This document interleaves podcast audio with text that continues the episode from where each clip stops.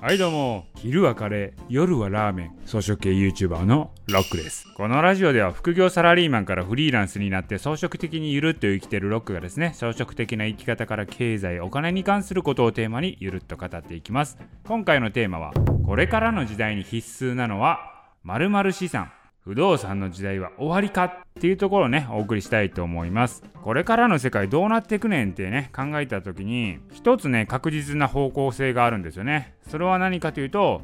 デジタル化ですね。日本政府も掲げてますが2030年10年後にはサイバネティックアバター基盤を作るって言ってますよね。その通り人間の活動はもうネットワーク上で生活することになるわけなんですよ。で昨今の急速なデジタル化っていうのもコロナがあったからやむを得ずやってるわけではなくてもう元々の規定路線なんですよね。それがちょっと加速しただけっていう感じです。人間の活動っていうのはもうオンライン上で活動するっていうことになるんであればこれから生きてくるのはデジタル上の資産ですよねと。いわゆるねデジタル上の資産が重要になってくるわけなんですよね。だからこれまでは土地を抑えてれば金持ちになれるっていう風に言われてましたけれどもね、まあ、特に昭和の時代とかそうですよね。ですけどこれからの時代はデジタル上の土地を抑えていくこと。デジタル資産を持っていくってことが重要なんだと思うんですよ。今のデジタル空間はどちらかというと、まあ、昔の昭和時代の戦後のですね東京の土地みたいなもんですよ。だからあの時東京の土地を買いあさったらですね森ビルとか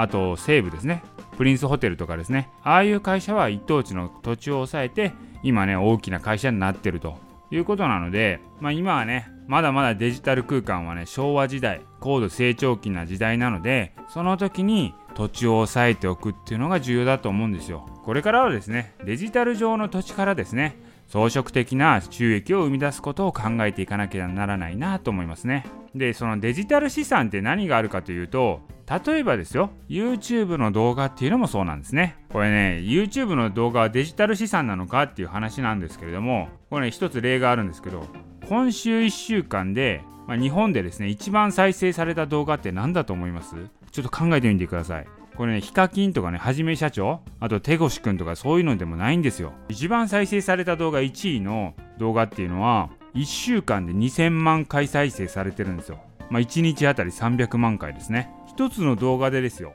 1つの動画で毎日300万回再生されるんですよ。すごないですかで、これもっとすごいのが、この動画はいつ投稿されたのかってことなんですよ。これいつ投稿されたかっていうと、2011年3月26日、9年前なんですよ。9年前に投稿した動画が1日300万回再生されてるわけなんですよ。これがデジタルの力ですよ。でもデジタルは不変なんですよね。劣化しないんですよ。もちろんテクノロジーは進化していくので、今その動画見たらフルって感じなんですけど、でもね、生き続けてるわけなんですよ。ちなみにその1位の動画何かっていうと、専門も IC さんっていうね、そういうチャンネルがあるんですけど、これキッズ系のチャンネルですね。まあ、そのチャンネルの動画なんですよ。で、あとはですね、伝説のいちご狩り動画っていうのもあってですね、これはですよ、2010年4月30日、いわゆる10年以上前に投稿された動画なんですけれども、もう累計7億回再生されてるんですね。今でも再生されてるんですよ。これね、あの52秒の動画で、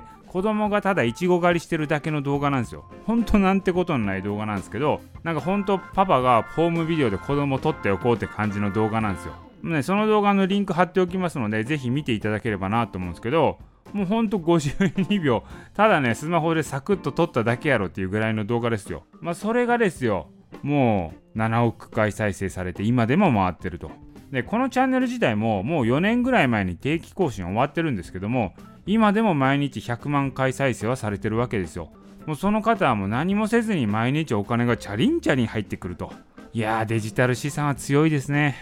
夢あるでしょう。だからこの他にもデジタル資産っていろいろあるんですけどももちろんブログであったり音声コンテンツあとは SNS のフォロワーっていうのもね資産になり得るわけですよだからこれからねデジタル資産っていうのは廃れないと。いつ何が当たるかっていうのは分からないので10年後を見据えてデジタル資産をねコツコツ積み上げていくことが重要だと思います。はいということでね今回はこれからの時代に必須なのはデジタル資産。不動産の時代は終わりかっていうところねお送りいたしました。今回の音声は以上です。